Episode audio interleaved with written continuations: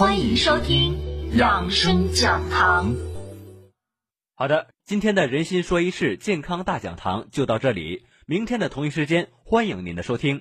我们一零四五沈阳新闻广播广告之后更精彩。五根虫草，五根虫草，一小瓶虫草参体膏，用量超过五根虫草，再配以人参、鹿茸等十一味中药，六次提取精制成膏，补气养血，益肾助阳。一盒六瓶，吃十天，售价两千九百八十五元。虫草参体膏订购热线：四零零七幺八幺七九九，四零零七幺八幺七九九。虫草参体膏提示您：爱自己，爱兄长，好虫草为健康。四零零七幺八幺七九九。如果您是一名糖尿病患者，如果您正面临用药选择难题，如果您正为如何控糖而焦急，如果您正被并发症所困扰，请马上拨打糖尿病分型检测免费报名热线：零二四六七八五五八幺七，零二四六七八五五八幺七，零二四六七八五五八幺七，零二四六七八五五八幺七。糖尿病分型检测，检测判断出二型糖尿病具体类型，检测才能科学治疗。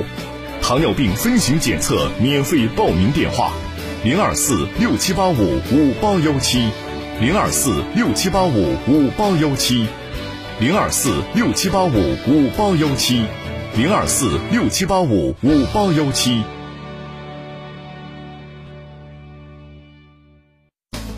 九月二十七日，首届国品家电节火爆开启，帅康、美的、创维三大电器品牌众多家电品类限时劲爆优惠，现场发放现金券，购物直接抵钱花，购物就送现金红包，精美伴手礼免费拿。就在九月二十七日下午一点半，地址铁西区新华南街三十一号天丰国际酒店，零二四三幺五九一零三四三幺五九一零三四。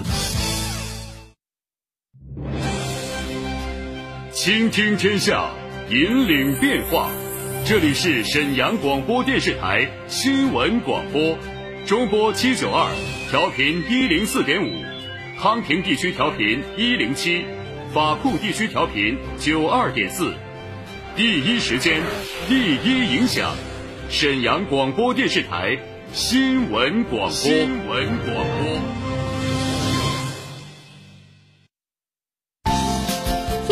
随身听，一零四五气象站。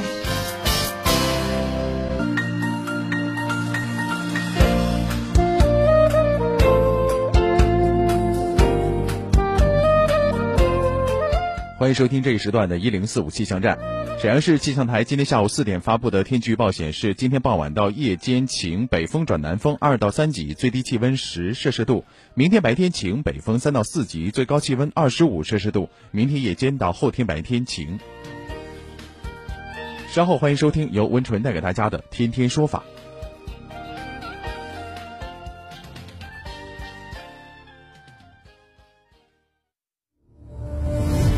权威法律解读，精准案件分析。异地监护呢，是在我们二零一七年十月一日实施的民法总则第三十经营者他有没有主观的诱骗的故意存在？说理，观点交锋碰撞，维权彰显公平正义。这查一查，赶紧的保全，这是这种对自己财产进行保全是很奇怪的一种情况，目前没有办法给他去定义。天天说法，重磅升级，强势回归。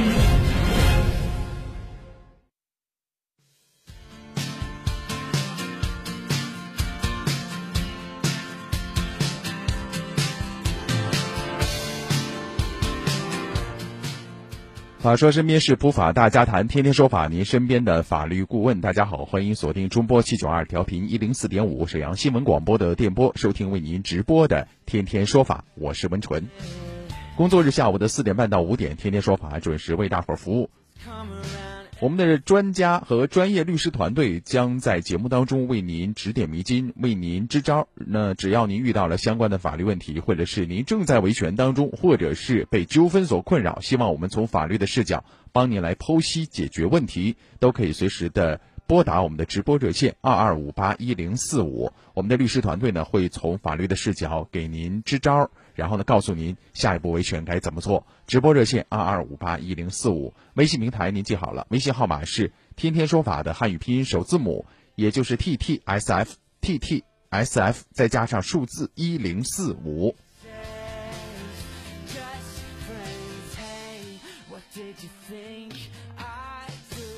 上周有朋友问啊，说买车的过程当中，如果是遇到了事故车该怎么办啊？那么我们再给大家来梳理一下，其实我们以前邀请过律师给大家解答过这样的问题。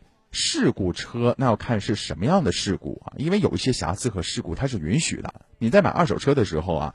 我说的是二手车，那么它是允许之前有事故的，然后经过喷漆啊、钣金呢，它是解除了，或者是外表上看不出来当时的这种变形啊一些问题，那么这种情况下是可以接受的。但是有一些事故，比如说水淹车，呃，包括曾经火烧过啊，包括是这个大型的事故啊，有一些横梁啊，或者说是这个呃一些杠啊都出现了一些问题，那么这种情况之下，很可能呢。它呢就不能够再上路行驶了，因为它有重大的安全隐患。那么这种情况之下，它就属于事故车再销售。那么有可能它隐瞒了一些事故的这种严重程度，那么这是很可能构成欺诈的。所以呢，事故车要分成几种情况啊。另外，消法当中有规定啊，经营者在提供机动车、计算机、电视机、电冰箱、空调器、洗衣机等耐用商品，或者是装饰装修等服务的时候。消费者自接受商品或者是服务之日起六个月内啊，请记住这个时间，六个月内发生瑕疵的、发生争议以后呢，由经营者承担有关瑕疵的举证责任。就我只要告你就行了，然后呢，你要举证说明你这个是没有问题的啊。无论是机动车，刚才我说的像电视机啊、电冰箱啊、空调啊、呃洗衣机呀，包括计算机，也就是电脑啊，那么出现一些问题纠纷了。那么你要举证来证明你这个确实是合格的，没有问题。另外呢，在欺诈的这个表述上面呢，法律当中也有规定啊，就是如果说构成欺诈的话，那么就是三倍赔偿。那么增加赔偿的金额不足五百块钱的是五百块钱，这个是有明确的一个规定。当然，想证明这个欺诈行为啊，其实还不是很容易的啊。那么要掌握很多的一些呃证据来证明他确实主观上存在故意，而且他明知故犯啊，这是一种欺诈，就是他知道有意的刻意隐瞒一些真相，没有告诉你，或者说是呃他知道这个真实的情况，然后呢他夸大或者说是掩盖了一些东西，那么这种呢都有可能构成欺诈，所以收集证据还是很重要的。但是不管怎么说，对于一般来家，呃，一般这个家庭来说，买车是一个大的支出啊。再回到我们之前啊听友提到的这个关于买车的问题，其实花费的钱都很多，比如说几十万，甚至是达到上百万。那么一旦出出现这种瑕疵，消费者肯定是特别闹心。那么这个案件的发生啊，主要呢还是这种销售商缺乏的一种法治观念和诚信的意识，然后还自作聪明的企图来。蒙混过关，但是结果呢，总是搬起石头砸自己的脚，触碰啊，触碰到了法律的底线。那么，对于汽车市场当中存在的欺诈，其实我们觉得，一方面呢，要完善一些立法方面的一些细节问题，强化监管。那么，对于大型汽车销售市场，应该派出专职的这种监督人员来开展检查和整治。另外一方面呢，还得要提高技术检测的手段，增强技术检测的能力。那么，对于存在瑕疵隐患的汽车，及时发现，及时处理，打消个别销售商企图鱼目混珠的念头。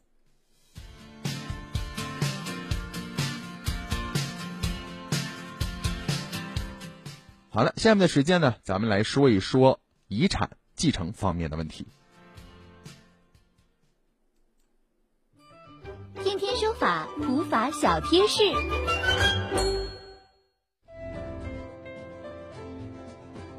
说一下遗产方面的问题哈。最近呢，我们接到了大东区的王女士和沈河区的李阿姨啊，询问关于遗产分配的相关的问题。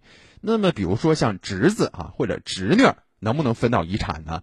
比如说家里边还有第一顺位继承人啊，父母配偶子女，对吧？这是第一顺位继承人。那么有的情况之下呢，可能第一顺位继承人没有尽到赡养义务，而非第一顺位继承人，比如说侄女啊，甚至有的是收养人或者保姆，哎，尽到了。呃，晚年的很多年的这种赡养义务，那么这种情况之下，能不能比第一顺位继承人分的还多呢？所以这是很多人询问的一个核心的问题。我先给大家讲个例子啊，这是我最近看到的，说还是举一个人啊，叫刘某吧，啊，他呢是有一处房产，然后呢当然是他的个人的合法财产了。那么生前呢主要是他的五个侄子来赡养。二零一二年的时候呢因病去世了。二零一七年十一月八号的时候呢，王某以刘某生女的名义啊，就是他那女儿呗，将五位堂兄弟告到法庭了啊，说着这个侄子啊，就是呃逝者这个刘某的五位侄子啊，没有权利来分得这样的房产，要求确认刘某生前所留的房产是由他继承，并要求堂兄弟排除妨碍，腾出房屋。那五被告呢，对原告王某的身份不予认可，认为啊。就是这个所谓的自称是他的唯一的女儿的王某啊，主张房屋权利没有事实和法律依据。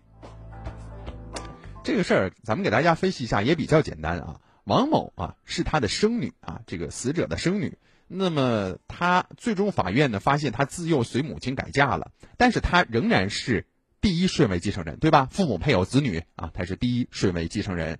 那么刘某生前呢，主要是由五位被告来进行赡养，就是他那几个堂兄弟呗。综合以上因素啊，法院认定被继承人刘某所留涉案房屋百分之五十的份额归王某继承所有，另百分之五十的份额归五被告继承所有。那么，关于王某主张排除妨碍腾出房屋的诉讼请求，缺乏事实和法律依据，法院不予支持。翻译一下，就是这个，呃，逝者的房产各一半啊，生女啊，就亲生女儿占一半，然后呢，剩下那五位侄儿。占一半。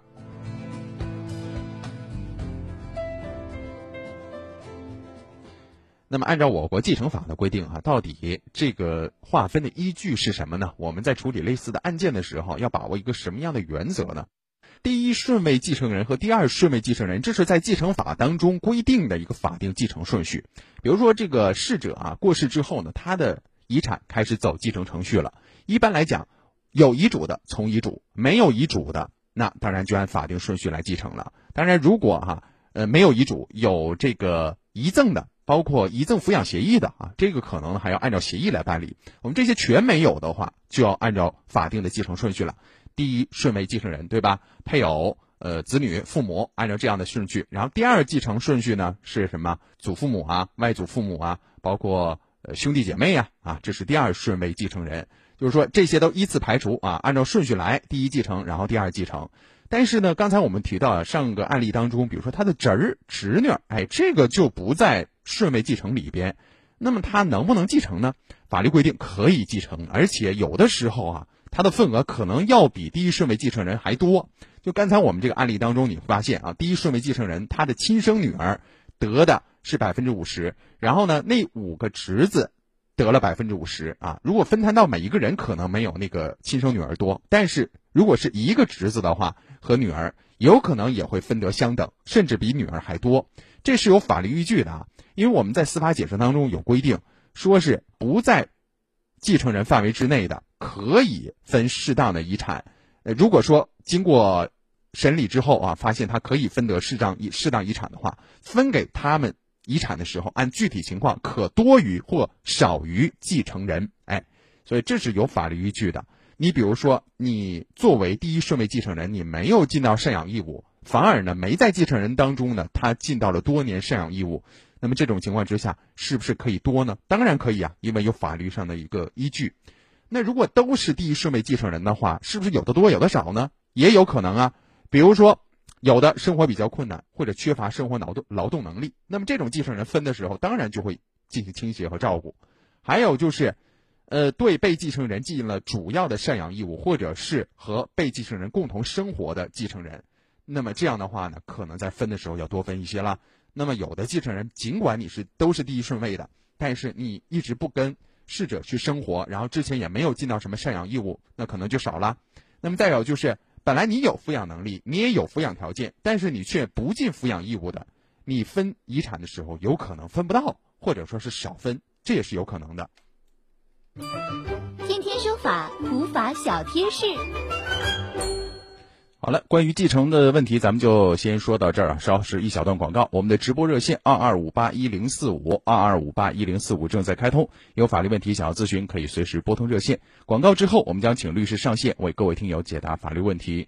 微信号码再来和大家说一下，是天天说法的汉语拼音首字母 T T S F 再加上数字一零四五 T T S F 加数字一零四五，一会儿回来。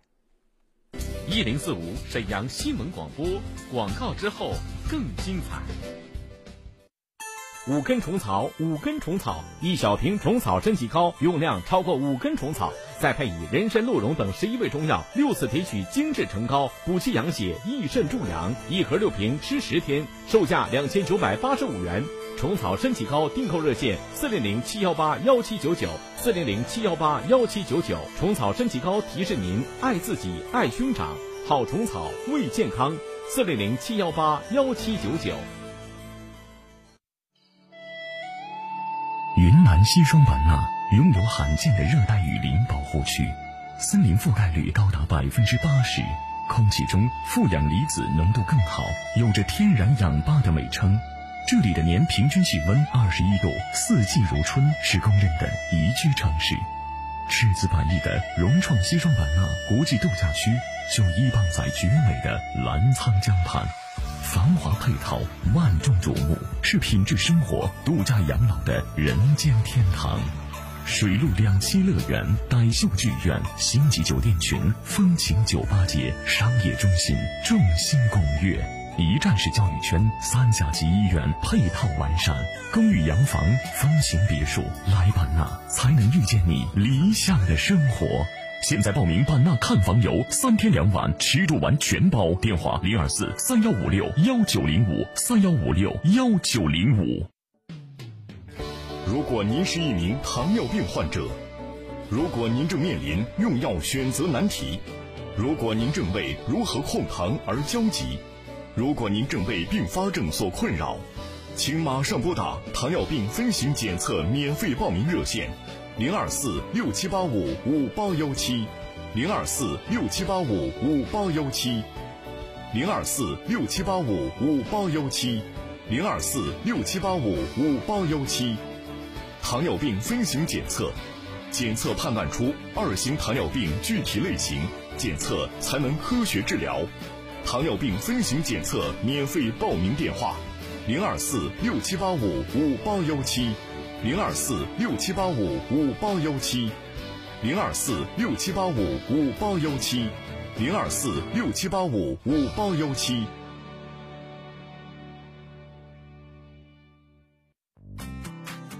他呀，跑南方去了。听说他在惠州买了房，四季如春，环境好，有山有海有树林儿。是不是粤港澳大湾区的那个惠州？对，就是那儿，宜居宜游典范城市，还紧邻深圳，均价却不到深圳的五分之一。是吗？我儿子就在深圳工作，那我得赶紧再整一套。那快联系选房热线吧，零二四三一五二一零四五三一五二一零四五。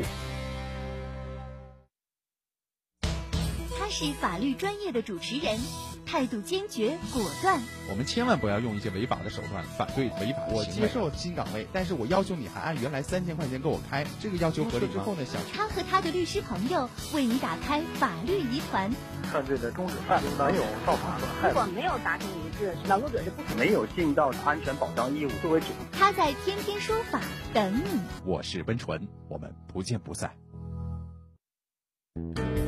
十年普法助力维权，沈阳新闻广播品牌法制节目《天天说法》重磅回归，强势升级，热点事件普法评说，法律条文权威解读，民生互动答疑解惑。主持人温纯，编辑陈霞，携精英律师团、普法专家团队，温情发声，热情服务。直播热线二二五八一零四五。这里是正在为您直播的《天天说法》节目，我是温纯。我们的直播热线二二五八一零四五正在开通，您只要遇到了涉及到法律方面的问题，或者是正在维权当中，或者是正被纠纷困扰，希望我们的律师团队帮您支招，都可以随时拨通直播热线二二五八一零四五，或者是也可以选择微信留言，微信号码 TTSF 加数字一零四五，也就是天天说法的汉语拼音首字母组合 TTSF 再加上数字一零四五。下面时间进入律师来了板块，我们将请律师上线为各位听友解答问题。依法维权，听这里，天天说法，律师来了。好，接下来是我们的律师来了板块，要请律师上线为各位解答法律方面的问题。直播热线是二二五八一零四五二二五八一零四五，拨通之后按一号键。我们的微信号码是 t t s f 加数字一零四五，也就是天天说法的汉语拼音首字母 t t s f 加数字一零四五。今天为大家请到的上线嘉宾是来自于辽宁恒信律师事务所的李志伟律师。我们先来请出一下李律师。你好，李律师。主持人好，各位听众好。嗯，好了，关注一下大家的留言啊。首先，这位朋友他说：“李律师好，欠了四年的物业费啊，物业把我告了。当时有法院的传票，我看见就去交了物业费，结果物业没有撤诉。一年之后，法院强制执行，扣了我银行卡八百块钱，包括诉讼费、强制执行费。他想问，这个钱应该我出吗？李律师？”呃，那么他说的这个有一点不太清楚哈。他讲了，呃，这个听众呢看到了法院传票，同时呢这里面还有公告送达的公告费啊。那么他收到传票，呃，为什么还要有公告送达的这个程序哈？他没有说清楚啊。但是呢，正常的话，你把这个物业费交纳了，而物业公司呢没有撤诉，可能是这个诉本身就有问题了啊，因为他这个债权债务这个已经不存在了啊。呃，那么这个时候呢，法院的执行环节已经结束了啊。那么法院本身是没有问题的啊。这个主要是物业公司呢，你还钱了，他还继续起诉你。那么这个时候呢，只能通过再审啊来主张这个原告呢是恶意诉讼，呃，争取这个执行回转，把这个原来的钱呢给执行回来啊。执行回转啊啊，是的，只能通过这种方式来来来维权，因为这个本次诉讼这个法院是没有问题的。嗯啊。就是好，再来关注下面这个问题啊。这位朋友他说：“温纯好，呃，非常喜欢天天说法节目啊，谢谢啊。”然后他说：“呃，我自己开了一个广告公司，承接了一个安装牌匾的活儿，找了另外一个装修公司，和对方约定好费用，呃，是和一个刘某约定的。然后他说包工不包料，我出材料，刘某出人工和安装工具，在安的过程当中呢。”这个刘某自带的工具伤了自己的左腿，呃，先起诉我到法院了。我想请问，我是不是有责任？我和他之间是承揽关系还是雇佣关系呢？李律师。那么他想确认呢，自己是否有这个赔偿的责任？那首先还是要确认他们双方是承揽关系还是雇佣关系。嗯。啊，那么如果是雇佣关系呢？那么原则上讲呢，那么他是要承担这个相应的赔偿责任的。嗯啊，如果是承揽关系的话呢，啊，除非是定做人呢在这里边有明确的过失，要不然的话呢是不承担责任的。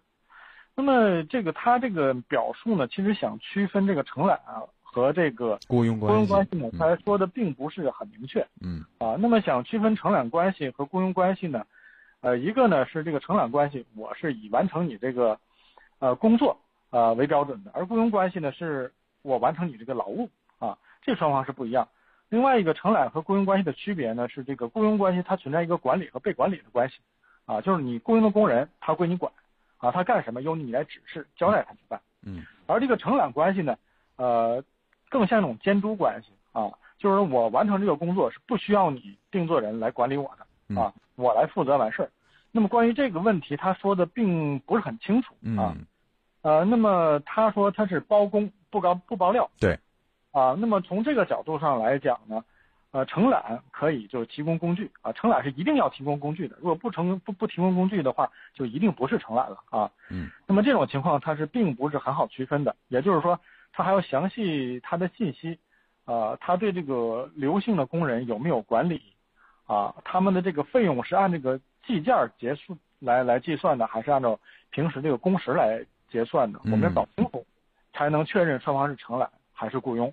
嗯，哎，总的来说就是你提供的信息啊，还有一些不太明确，这个决定这个关系到底该怎么确定啊？那么这个关系确定不了，所以整个你这个赔偿责任呢，可能还不好确定。那如果你想进一步介绍情况，可以拨打我们的办公电话八二二四八二幺八八二二四八二幺八，把您的更详细的信息提供给我们啊。再来关注下面这个问题，这个朋友他说：“李律师、温纯，你们好，业主告开发商胜诉了，但是找不到开发商了，是不是就没意义了呢？有没有异议，李律师？”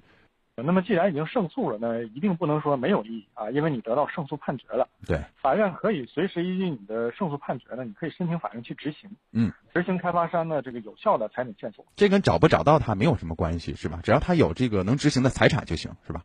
是的，你没找到开发商，但是我找到开发商的账户了。嗯，啊，我可以找到开发商的其他隐形的这个财产了，都是可以执行的。那么同时呢，你没有找到开发商，开发商是不是还有相关的这个法定代表人呢？可以对他进行一个失信人的这个。惩处的措施啊，也许都有助于你未来得到这个有效的这个执行啊。不管怎么说，咱们不能说它没有意义哈，还是有意义的。主持人，嗯嗯，好，呃，时间不多了，再来关注一个问题吧啊。这个朋友他说：“李律师温纯，我想问一下，我朋友涉嫌诈骗被刑拘，已经是一个星期没消息了，是继续等呢，还是做点什么呢？”这个从法律程序上来讲，哈，他能为这个朋友或者说是下一步通过法律程序能做什么呢？李律师。那么作为这个嫌疑人，那么被刑拘一个星期了，说明他一定是被采取刑事拘留了。嗯。啊，超过二十四小时了嘛。嗯。啊，已经达到一个星期的时间了。那么这个时候，我建议呢，他还是，呃，和他朋友的这个家属给他朋友呢找一个刑事的辩护律师。嗯。啊，尽早的呢在看守所跟他朋友能够见面，了解案情。他是不是被冤枉的，或者是法律上有没有什么呃抗辩的理由啊？尽量争取和他先见面，来解决后续的一些法律问题啊。主持人，嗯，好，时间关系，我们今天问题就只能解答到这儿了。非常感谢来自于辽宁恒信律师事务所的李志伟律师，我们就聊到这儿，再会。再会。嗯。天天说法，普法小贴士。如果要喝酒的话呢，大家就会找代驾啊。但是呢，最近呢有这样一个调查发现哈，找了代驾之后呢，为什么也深陷到了牢狱之灾当中呢？其实啊，就是在家门口的时候啊，比如说，要么心存侥幸，认为这距离比较近，不会遇到警察，然后就让这个代驾走了，反正呢也觉得离家不远了。再有就是出于好心，快到地方了，让代驾先走。可能有的代驾是女代驾，考虑到呢离家不远了，然后呢可能代驾打车呀。坐公交车不是特别方便，就赶快让他走，然后自己呢喝完酒之后就开车开一段，没想到遇到警察了。再有呢就是认识上的错误，觉得好像到小区了，停车场了不算道路了，然后呢也不会受到处罚。其实这些呢都是认识上的一个问题，也存在一定的误区。我们说酒后不开车啊，就是说不能在公路上行驶，包括小区停车场内部道路也都是不行的。